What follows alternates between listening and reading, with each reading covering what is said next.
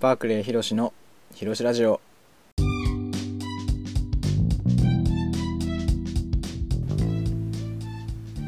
このポッドキャストは私バークレーひろしが投資での自分を表現し聞いている皆様に少しの勇気と少しの感動を与えるラジオです。ということで先週は自己紹介を学ぼうということで、ホームページサイトにある自己紹介の例文に、まあ、ちゃちゃを入れる配信を15分間お届けしたんですがで、まあ、結局自己紹介できずじまいということで時間の都合上自己紹介できなかったということで、まあ、このワークでヒロシの自己紹介自分についてはおいおい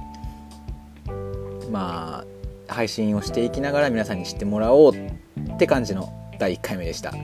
それを踏まえて第2回目なんですが、まあ、今回ちょっと自分の自己紹介も兼ねて最近の近況についてお話ししたいと思います。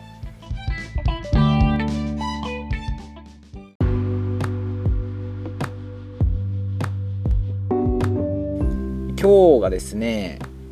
本当に今日ですね私が修士論文っていうものを提出してきました、まあ、修士論文を提出したってことは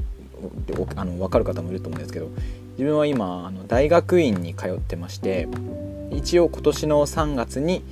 卒業卒業じゃないな。大学院なんで修了ですね。収めるっていう字の方の修了ですね。修了なんですけどそれに卒業なのでこの修士論文っていうのを今日提出明日締め切りだったんですけどもね。ちょっと前もって前日に出そうということで今日出してきました。いやもう本当に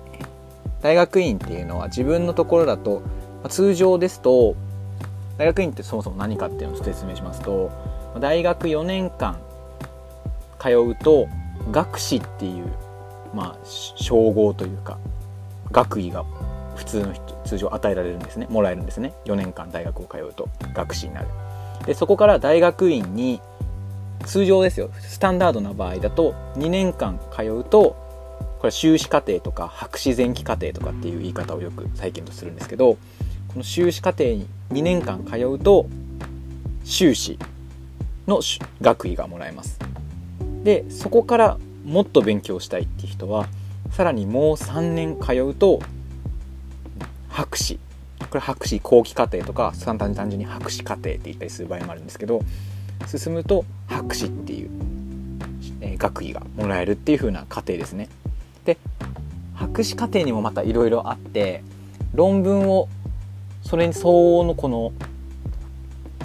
内容が充実しているというか、まあ、難しいんですけどしてる論文だけで博士号を取れる人もいたりとかあとちゃんとこの3年間とか学校に通って単位を取得して博士号を取るっていう人もいろんなパターンがいるんですね。その中で自分はその一歩前ですね修士英語だとマスターって言ったりしますこの修士を取るために修士論論文っていうのを提出してきたっていう風なのが最近の今日の近況ですね。いや本当に疲れましたね。なんで一昨年ですかね。一昨年の3月に大学を卒業しましてその時にも卒業論文っていうのを書いたんですけどその日じゃないですね本当に。疲れました。ただ自分の場合だと人によって違うと思うんですけどこの卒業論文で書いた内容の発展系みたいなやつを今回の修士論文の方でまとめたので結構その時の卒業論文の見返してみてあなんかこんなこと考えてたなとかいやこれ全然間違ってるじゃんみたいな結構その自分自身の成長みたいなのを似たようなテーマで継続してやったっていうのもあると思うのですごく感じられたので、まあ、いい機会ではありましたね。なのでもっと内容も濃い卒業論文にももちろん濃い。実験もその後2年間かけていろいろやったりもしたのでいい論文ができてんじゃないかなと思います。でこの後の流れとしてはですね来週にこれあんまり言うとあの学校とかがバレちゃうのかもしれないんですけど発表会がありまして、まあ、先生方がね教授の方々の前でこういう研究をしましたっていう報告をして、まあ、発表ですね。スライドでプレゼンをして質疑応答っていうような形ですね。でその後に審査が先生方だけで審査があるらしくてありああってそこで今日提出した修士論文をまあ先生方34人ですね。主査と副査っていう言い方をするんですけどその人たちがチェックしてそれが返ってくると。自分のところに。でここの表現がこうだよとかここもっとちゃんと内容を説明した方がいいんじゃないの？みたいなチェックが入ってそれを修正して最後製本をします。綺麗な本みたいな感じ。今自分が提出したのはあの市販のファイルですね。100円ショップとかによく売ってるあの2つ穴開けて紙穴開けて中に閉じるみたいなファイルで出してるんですけどそれをちゃんと綺麗な本の形に冊子の形にしてまた提出する。そして初めて終了と。修士課程終了っていう風な流れですね。まだちょっと先は長いんですけど。でもまあ修士論文をもう提出したら事務に受理されたら今日受理されたのでされたらもう結構もう8割方終わりみたいな感じかなと勝手に個人的には思ってるので。まあそうですね。発表会そして修正ですね。の方も、まあ、頑張っていきたいと思います。ちょせっかくじゃあこの大学院の話をしたのであんまり馴染みのない人もいると思うのでちょっと大学とか大学院の話をもうちょっとしたいと思うんですけど研究室の話しましょうかね。自分の研究室があの建築系の工学部の一応所属の建築の研究室で自分だと建築材料の専攻なんですね。特にその中でも自分はコンクリートに関する研究をしているんですけど建築って聞くとやっぱり一般の人が思うのがやっぱり設計とかだと思うんですね。一級建築士とかあの番組とかでもよく出てくるのはテレビ番組で出てくるのも一級建築士とかの設計してすごい立派なうちにリフォームされるとかそういう風な番組いっぱいあると思うんですけどそんなそう自分も大学入る1年生の時はやっぱり設計がやりたいと建築イコール設計みたいな感じであの設計を志していたんですけど実際大学入ってみると建築の中にも結構いろいろ分野がありまして大きく分けると5つですかね。まあ最初そのさっき言った設計ですね。これもっと学問的な言い方をすると衣装っていう言い方をします。意味の意に匠って書いて衣装ですね。であと自分がやってる材料建築材料ですね。木材とかコンクリートとかですね。あと鉄とか鉄筋とかも鉄骨かとかもそうですね。材料。衣装材料あと構造ですね。特に最近は地震とかも結構多いのでこの構造日本だと研究が結構進んでるらしいです。構造そしてあと都市計画っていうのもありますね。ちょっと範囲が結構大きいんで土木とか社会基盤とかの範囲にも拡大していく話にもちょっとなるんですけど都市計画も一応建築の分野に入ってます。それと環境ですね。環境っていうのは室内とか、まあ、室外の建築の関係の音とか光室内の音の伝わり方だとか外の騒音だとか光の伝わり方とかそういう風な環境っていう分野もあります。これで全部ですかね？そうですね。もし漏れがあったら他にも一応自分の大学にあるやつはこの分野なんですけど他にもあるかな？他にもいっぱいもしかしたらあるのかもしれないですけど少なくとも自分の大学ではこの全部ですね。5つ分野があるんですね。それなので、まあ、設計やりたい衣装やりやりたいっていう人がもう建築学生なんてもうほとんどなんですよ。ミーハーばっかなんで。ってあるんですけどそこから、まあ、研究室配属だったりとかやっぱり衣装ちょっと違うな。なんか設計って難しいな。なんか他のやつの方が興味湧くなって思ったりして、まあ、バラバラの分野に進んでいく。その中でも自分は材料ですね。のコンクリートに進んだって感じですね。で自分の学校だと4年生から研究室に配属になるんですけど4年生のことを、まあ、学士ですね。学士のことを英語でバチェラーって言うんですよ。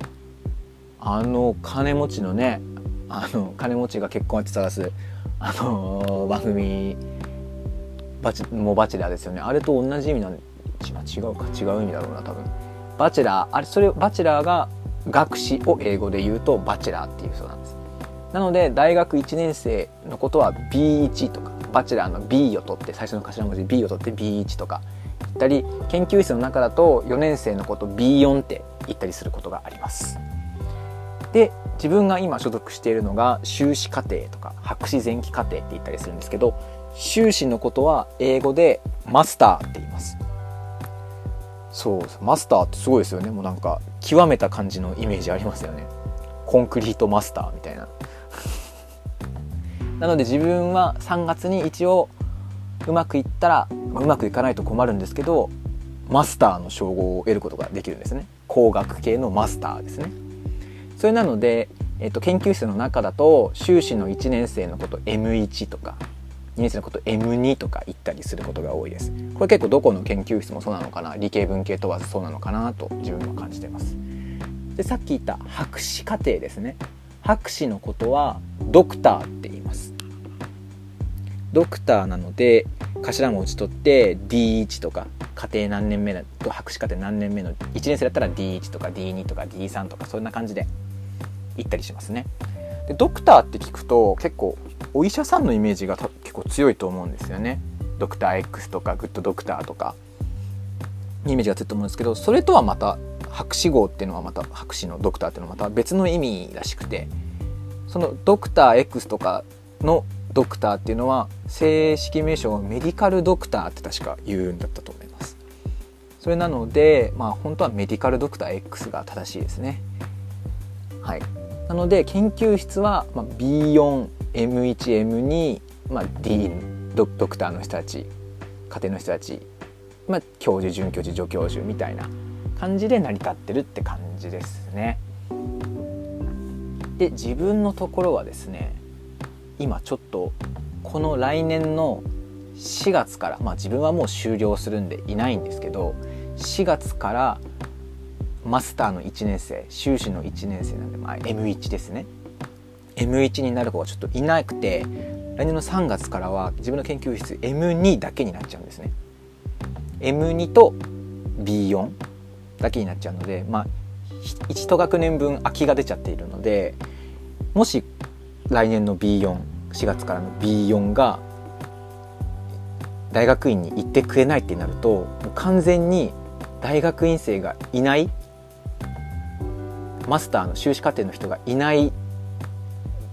来年からがいないっていう状況になってしまうんですね。だからそれが結構先生とかからすると困るので結局その研究とかの実験の実動部隊っていうとあの修士課程のマスターの人たちっていう風になるので修士の人たちになるので結構それが研究が滞る原因にもなってしまうので来年結構このマスターに勧誘しようっていうのが最近先生とか来年から M2 になるやつとか自分の1個下の後輩ですね。とかが息巻いてます。いやーどうですかね。結構自分の大学だと他の大学に比べて大学院に行くっていう人が多分割合的に少ない方だと思うんですよね。それなんでまあはい。結構まあでも大学大学大学院もそうですけど大学もそもそもそうですけどやっぱりやる気とかがないとね続かないというか特に大学院なんてもうやる気ないともうきつくて仕方ないと思うので結構休学したりとかする子も人も1個下で休学した人とかもいたりするのでまあ好きな物好きな人しか来ないと思うので大学院は、ま、好きであれば来てほしいなとは思いますね。自分まあ自分はもういないのでそんなに関係ないことではあるんですけどやっぱり自分の所属している、まあ、所属していた研究室ではあるのでまああの研究とかうまくいくといいなというふうな感じで思ってます。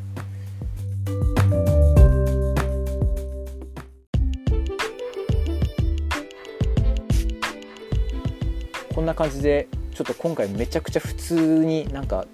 身近な話をしてしまったんですけど大丈夫ですかね？なんか面白いのかなこれでと前回羽目を外しすぎてしまったので今回は真面目な感じで話してみましたそれともうあの今週は取って出しというかこれに後からアプリで音楽をつけてもうパッと配信するみたいな感じですまあ、趣味の範囲でね自己表現の目的でこのポッドキャストやっていますのでお付き合いしていただける方は、まあ、来週もお聴きいただければ幸いでございます。とまあ長く話してしまいましたがまあ、今回は自分の近況報告そして研究室の